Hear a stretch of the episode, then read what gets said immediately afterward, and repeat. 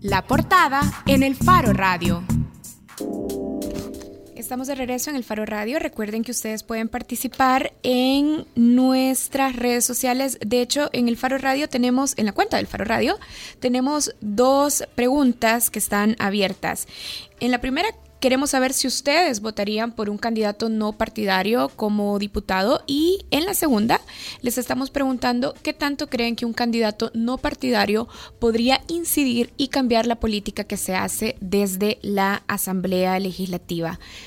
Antes de entrar al aire ya habíamos empezado extraoficialmente la entrevista con eh, dos candidatos no partidarios. Leonardo Bonilla nos acompaña. Hola, Leonardo. Eh, buenas tardes, gracias por la invitación. Pues sí, aquí estamos para darles respuesta a todas esas interrogantes de las candidaturas no partidarias. Y Guillermo Langenegger. Correcto, así es. Eh, un saludo a todos los radioyentes y mil gracias por el espacio que nos brindan acá para, para poder exponer nuestro punto de vista sobre este tema. Lo que nos estaban explicando, Karen, es que había 16 candidatos no partidarios que manifestaron sus intenciones de inscribirse para participar en las elecciones del próximo 4 de marzo. De ellos, eh, la mayoría por San Salvador, 10 lograron inscribir eh, o lograron presentar todos los requisitos en regla, incluyendo las 12.000 firmas de ciudadanos. Pero no inscribirse. Pero no inscribirse porque solo uno de ellos fue habilitado, que es Leonardo. Ahora, eh, Guillermo nos decía que está a punto de presentar un recurso ante la sala de lo constitucional para que le habiliten el participar en la carrera electoral, aunque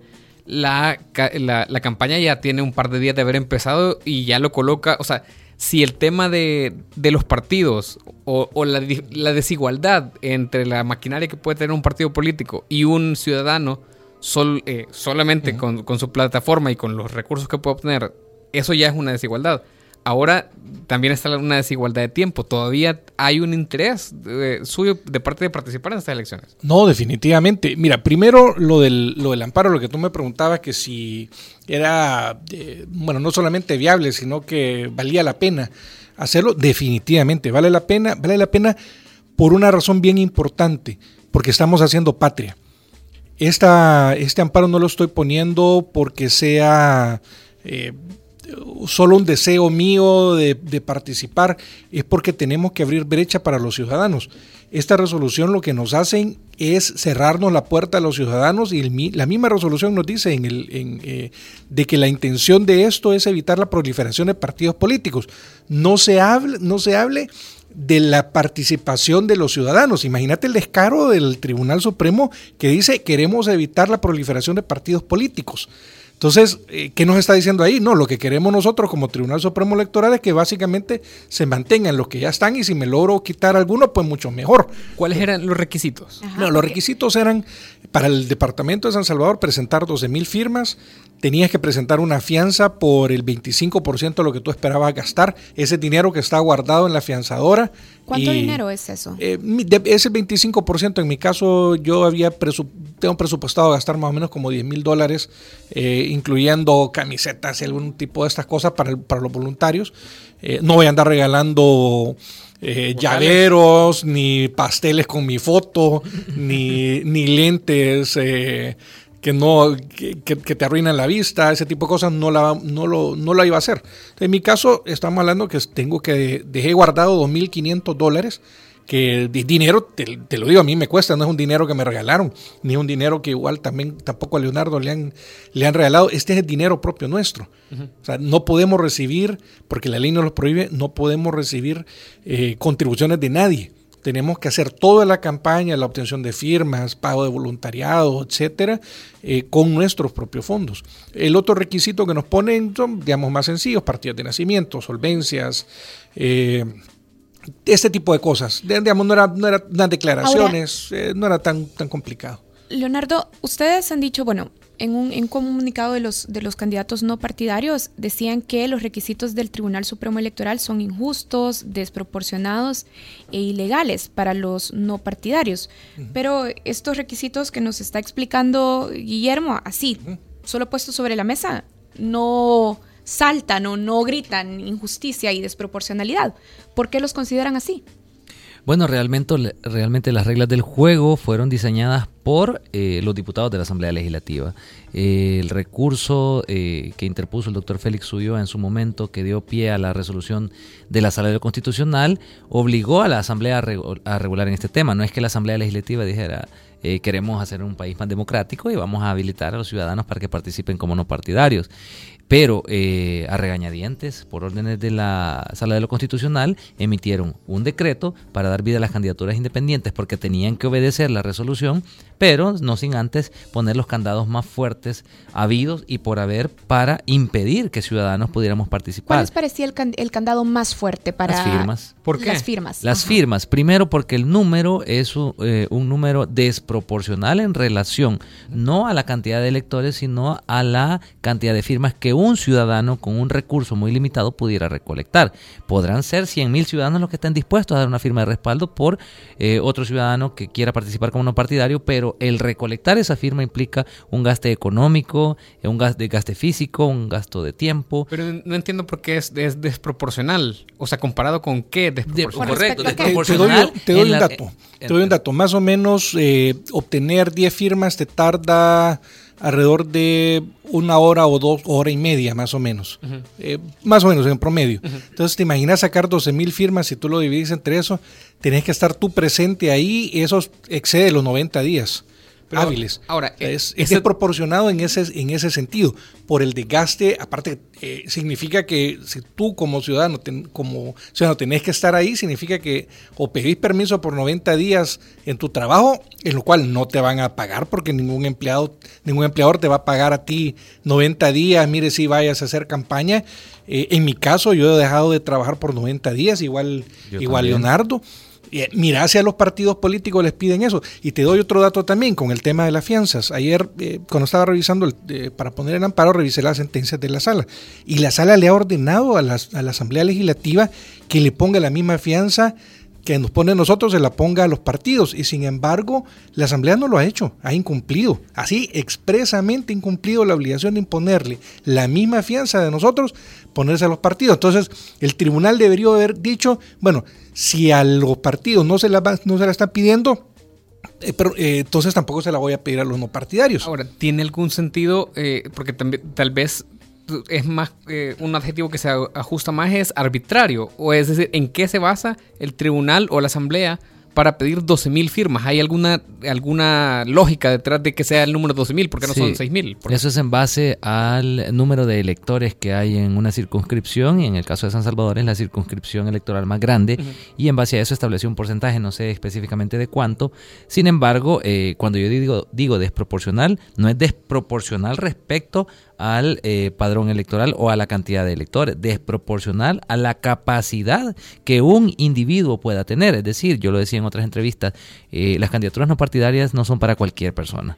O sea, no son eh, una viabilidad para un ciudadano que tenga la capacidad de poder proponerse eh, para un cargo de elección popular y que tenga la capacidad de poder ejercerlo si no tiene la capacidad económica o el aparato para poder recolectar estos requisitos. Si nosotros hemos logrado eso, no es porque tuviéramos esa capacidad, es porque coyunturalmente la situación favoreció a los no partidarios en el sentido de que la gente está desconforme con los partidos políticos y nosotros logramos hacer un equipo que permitió que las firmas se pudieran recolectar en conjunto. Pero no quiere decir que si lo hubiéramos hecho individual, ninguno de nosotros lo hubiera logrado. Guillermo, más, más allá de la, de la vocación ciudadana, ¿por qué decidieron competir con estas condiciones? Que ustedes dicen, bueno, son condiciones injustas y desproporcionadas. ¿Por qué compitieron si las reglas ya estaban diseñadas así? Fíjate que las reglas, si bien es cierto, son injustas, son desproporcionadas, nadie nos dijo que, este, que esto iba a ser fácil, lo estamos haciendo como tú me, me, comentabas, lo estamos haciendo porque queremos hacer patria, porque queremos dejar una brecha de que los ciudadanos podemos participar y que tenemos que luchar por nuestro país. Ya no nos podemos dejar eh, en quedarnos sentados protestando en las redes sociales eh, o solo protestando en las, en las fiestas. Tenemos que levantarnos y tenemos que protestar. Entonces estamos tratando de hacer una, una brecha. Aceptamos estos requisitos y eh, desproporcionados, los que están en la ley. En ningún momento en la ley dice que las firmas de un ciudadano no pueden ser comunes con la firma de otro no partidario. Es más, la, la, al leer la resolución de la, de la, ¿Del, tribunal? del, tribunal? lo que te están equiparando es que cuando tú das la firma por uno partidario, tú quedas afiliado a ese no partidario, lo cual es absurdo, porque incluso la misma ley de partidos políticos te prohíbe que si tú das una firma de respaldo a un partido, tú te afilies. Para y la misma sala lo resolvió de esa forma. Una firma de respaldo para constitución de un partido. Exactamente. Es decir, la misma ley de partidos políticos prohíbe que si tú das una firma de respaldo, tú quedas automáticamente afiliado. Sin embargo, el Tribunal Supremo Electoral, en exceso de sus facultades, está diciendo que cuando tú das la firma, automáticamente quedas afiliado a otro ciudadano. Ahora, lo que es absurdo. Es un doble rasero. Exactamente. O sea, de, por sí los requisitos son difíciles. Y encima de eso nos salen con un, con un as bajo la manga para tratar de hacer un póker de 10 haces, ¿verdad? O sea, es decir, fuera de, de la baraja. Te digo, eh, ya esa parte... Eh, si, la hubiera sabido yo, igual lo hubiera hecho, porque estamos haciendo patria. Quisiera que nos quede claro cuál es, cuál es tu situación, Guillermo. Entiendo que ustedes tenían un grupo, digamos, hicieron equipo para colectar las firmas, como lo estaba explicando Leonardo. Ahora, el Tribunal Supremo Electoral, en tu caso, por ejemplo, no te permite inscribirte porque te ha anulado 8.000 firmas. 7.500 firmas. 7.500 firmas. Y eso es lo que nos estabas explicando, porque esas 7.500 firmas son firmas en común con otros de los candidatos no partidarios. Específicamente con Leonardo. Ah, entonces... No es con los demás, es solamente con Leonardo. Y fíjate que aquí hay un tema bien importante para que veas la arbitrariedad del Tribunal Supremo Electoral.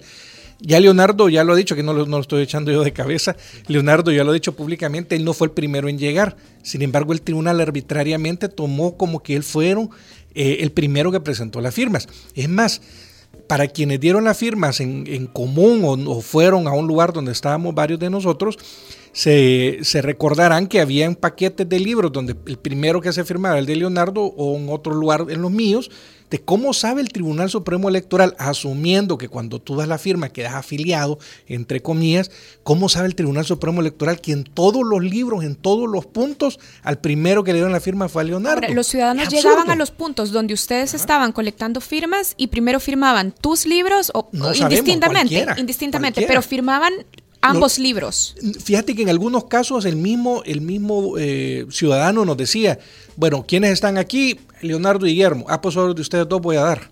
O sea, no era que a todos los se daba. El ciudadano decidía a quién le, voluntariamente, a quién le daba la firma. Y muchos ciudadanos dijeron, no, mire, yo no creo en ustedes, o esto es un, eh, eh, esto no va a servir de nada, esto es la, miles de excusas que no dieron. Pero lo que sí te quiero dejar claro es el hecho de que la gente fue voluntariamente a dar la firma. A nadie se le puso la pistola. Vale, Leonardo, ahora lo que ustedes nos están explicando es que ustedes han logrado hacer algo que es sumamente difícil de hacer. El escritor George Orwell decía que es muy difícil lograr articular el descontento en una acción eh, concreta, que en este caso es el apoyo. Ustedes dicen que han logrado hacer eso a través de la recolección de firmas, que ese, a pesar de lo catalogan como desproporcional o sumamente difícil para los recursos que tienen, es eh, algo que ustedes han, logrado en este momento.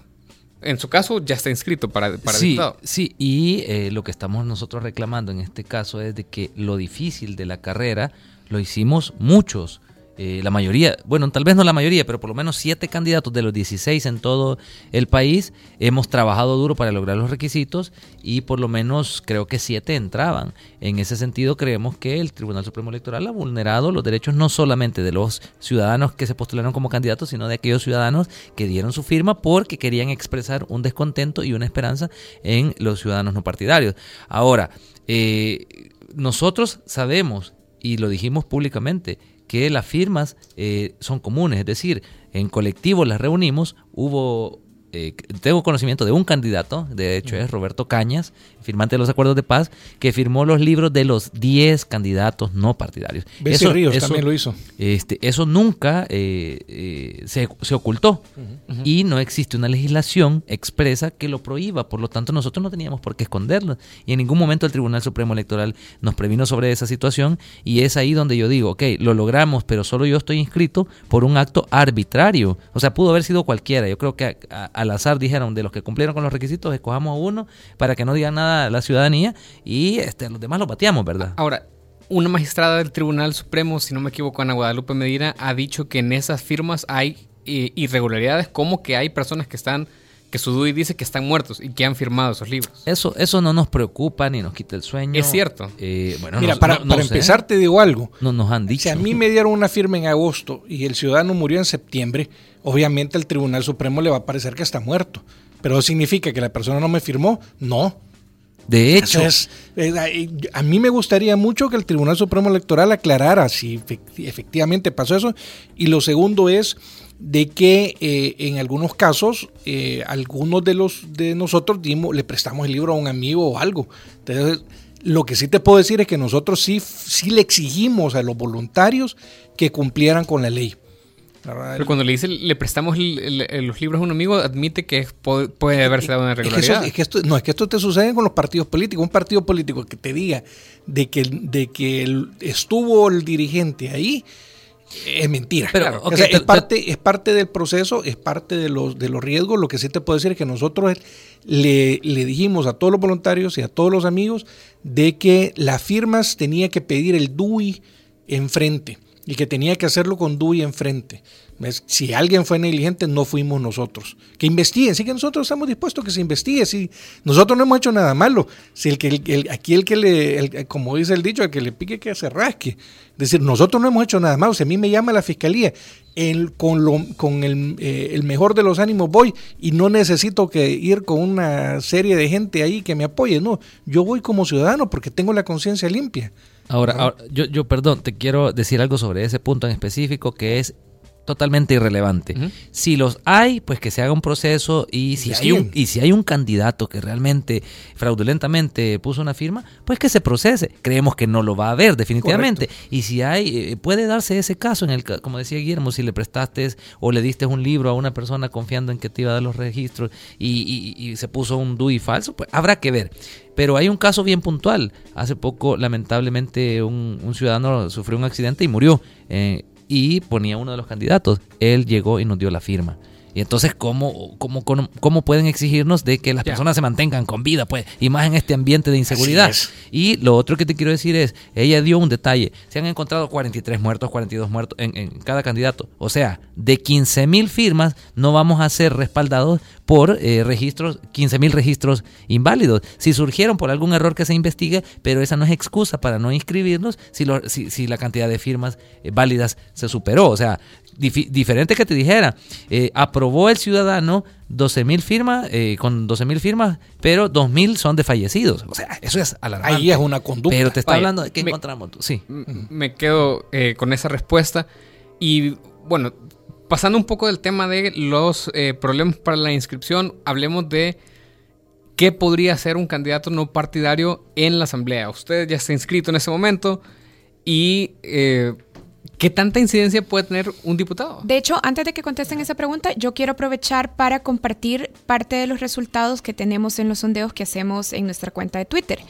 Preguntamos dos cosas. Primero, si votarían por un candidato no partidario como diputado y de 166 votos, 71% dijo que sí. Pero cuando preguntamos cuánto podrían incidir los candidatos no partidarios en la política legislativa, 35% dijo mucho, 28% dijo poco y 37% dijo nada. Es decir, los que dicen que podrán incidir poco o nada son mayoría. Aquí les voy a dar la respuesta. Eh, siempre que se hace esa pregunta, porque es una pregunta muy recurrente, casi siempre los ciudadanos nos eh, tendemos a pensar en la aritmética legislativa. Eso. 83 contra 1. Digo 83 diputados partidarios, no estoy hablando de 83 malos. Esperemos que en esta elección hayan eh, diputados partidarios que hagan diferencia. Pero eh, si lo vemos desde el punto de vista aritmético, definitivamente que tenemos todo en contra.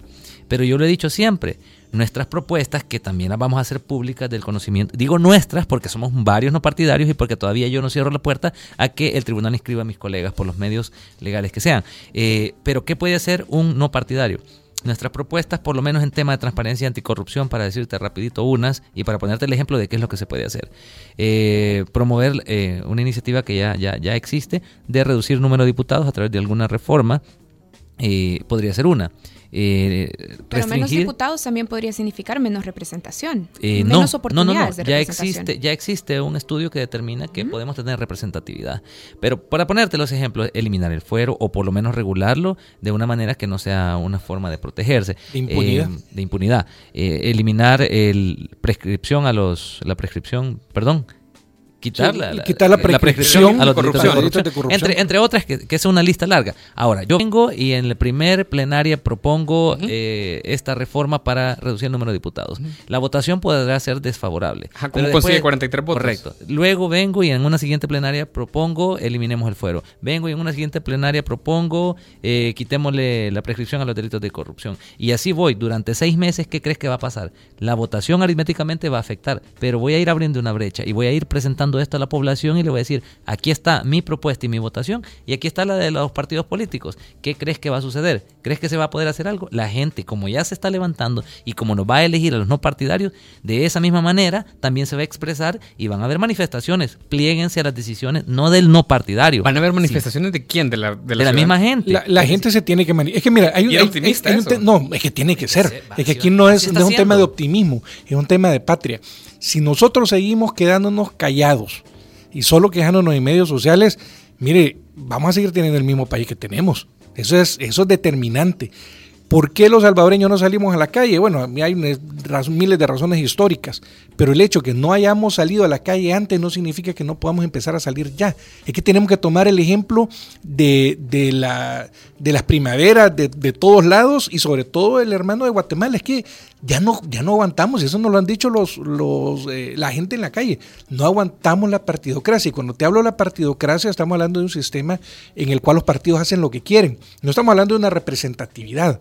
La representatividad partidaria es bienvenida, pero el problema es cuando los partidos, la partidocracia, manda sobre los representados y hacen las cosas a espaldas de los representados y se toman decisiones que solo favorecen a ellos y no al pueblo. Eso es la partidocracia y eso es malo. Pero lo que ustedes están diciendo, perdón Karen, es que a partir de que un diputado llegue a la asamblea y haga propuestas y eso se dé a conocer a través de los medios de comunicación, eso va a incentivar casi con un efecto de aguja hipodérmica el, el resultado de la población llegando a, a salir a las calles a manifestarse.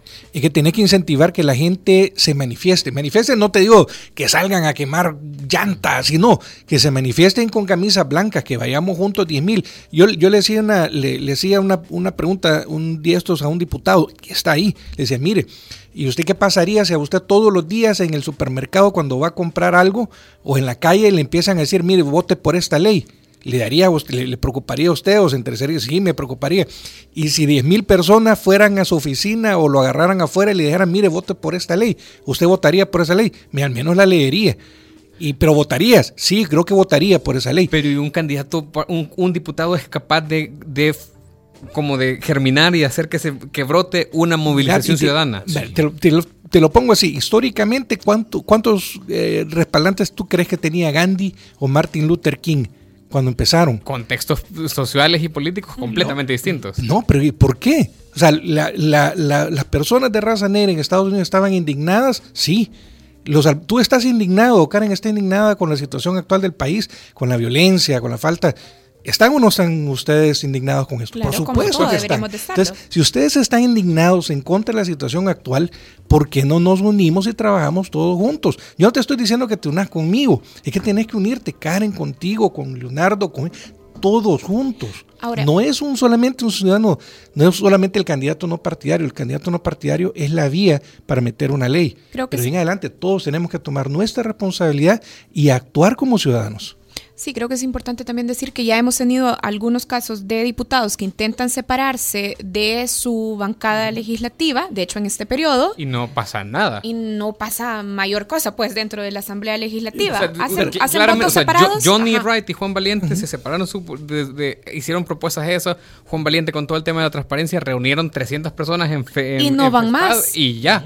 Y no van a la otra elección. Y estamos esperando de que posiblemente pase algo. Nayib Bukele lo mismo. Estamos esperando que posiblemente tal vez se forme un movimiento que tal vez pase algo. Pero todas son posibilidades. Son, no, pues yo, yo te doy toda la razón, son posibilidades, pero el punto es que no haya pasado en el futuro significa que no puede pasar en el pasado, puede, significa que no va a pasar en el futuro, no. No, no, yo lo que pregunto es cómo. Que esa es la esperanza, es que el, cómo es que los salvadoreños tomemos conciencia de nuestra responsabilidad y nos unamos. Yo no te digo que, se unan a Leonardo, que se unan a Guillermo, es que nos tenemos que unir todos en, en, aras de una causa común. Ah, de hecho, yo, por ejemplo, ahorita estoy trabajando con varias asociaciones de personas con discapacidad, en las cuales normalmente han, trabajado por diferentes razones eh, descoordinadamente. El punto yo les decía, mire, ¿por qué han trabajado? Si todos, todos ustedes son personas con discapacidad, ¿por qué no poder trabajar juntos? Y no, la verdad que no hay una razón. Y ese es el punto. Primero tenemos que darnos cuenta de que si bien es cierto, no vamos a estar de acuerdo en todo, porque de hecho ni siquiera con mi esposa me pongo yo de acuerdo en todo, pero vamos a estar de acuerdo en lo esencial, que es que tenemos que cambiar al país y tenemos que cambiarlo juntos. Va, en ese tema, tal vez yo no te diría que la gente se va a manifestar en masa y una huelga de brazos caídos y el contexto. Sí, o sea, no me refiero a eso. Me refiero a ir abriendo la brecha. Es decir, yo voy a llegar a una primera plenaria y voy a proponer eh, algo que toda la ciudadanía quiere, como por ejemplo eh, que se eliminen el fuero, que se eliminen, eliminen los requisitos aritméticamente te digo, tal vez pueda perder. Y lo voy a proponer en las redes sociales y en los medios de comunicación y la gente se va a enardecer. Pero ahí no va a pasar nada, va a ser con una constante propuesta y oposición por parte de los partidos que va a empezar a hacer que la gente empiece, no, eh, va, bien en lo partidario, tal vez a la otra lo apoya, va bien. Va a llegar un momento en el que esa gente tal vez no va a salir a las calles, pero la presión en redes sociales por ahora ha sido eh, determinante para que se cambien algunas, algunas reglas de juego. Incluso han caído gobiernos tal vez empiecen dentro de seis meses después de las propuestas del no partidario a presionar a los diputados a través de las redes sociales y en un momento si no reaccionan, yo creería que sí nos vamos a las calles. Bien, se nos acabó el tiempo. Leonardo. tengo una pregunta para él. Sí, dale. Muy rápido, Nelson Rauda. ¿Qué certeza tenemos de que el sistema no lo va a observar usted y que usted va a seguir tres años eh, esa, pues. certeza, esa certeza la tengo yo al 100%. ¿Y ¿Cómo trasladársela al ciudadano? Es bien complicado, te la digo aquí con mi palabra, pero es la que vienen a decir todos los políticos y no tengo un inmueble para ponerlo y decirle, vaya, si yo le fallo, embárguenmelo. Pero sí te doy toda esa certeza de que me conozco, sé que van a haber tentaciones, sé que van a haber propuestas eh, de dinero y todo. bueno, no, tal vez espero que no lleguen porque yo advertí que de llegar no voy a, no me importa quién sea y lo voy a denunciar. Sí, no, y, voy yo créeme que voy a estar encima de Leonardo verificando que haga y lo mismo tenemos que hacer todos, pero no solamente con los partidarios, hagámoslo también con los partidarios, dejemos de estar permitiendo que los partidarios hagan lo que quieran. Son nuestros representantes y tenemos que cuestionarlos. Si tú no lo cuestionas, entonces seguimos como estamos, no podemos seguir así. Solo para que nos quede claro, entonces Leonardo ya está inscrito como candidato no partidario. Así es. Y Va a aparecer su fotografía en la papeleta. Si me permiten hacer solo el anuncio en las redes sociales, me pueden buscar como Leonardo Bonilla, B-O-N-I-A. Bien. Y en el caso de Guillermo, está, va a presentar esta tarde el amparo ante la Sala de lo Constitucional. Correcto. Esperando que todavía pueda inscribirse. Así es, exacto. Bien. Bueno, muchísimas gracias, a los dos. Leonardo Bonilla, ahora candidato a diputado no partidario, y Guillermo Langenegger, aspirante a candidato no partidario. Así es. Gracias a los dos. Hacemos una pausa. Cuando regresemos en el Faro Radio vamos a hablar sobre ilustración y es que vamos a hablar de la inauguración de la expo en la Alianza Francesa de la ilustradora salvadoreña Male Cuellar. Ya regresamos. El Faro Radio. Hablemos de lo que no se habla. Estamos en punto 105.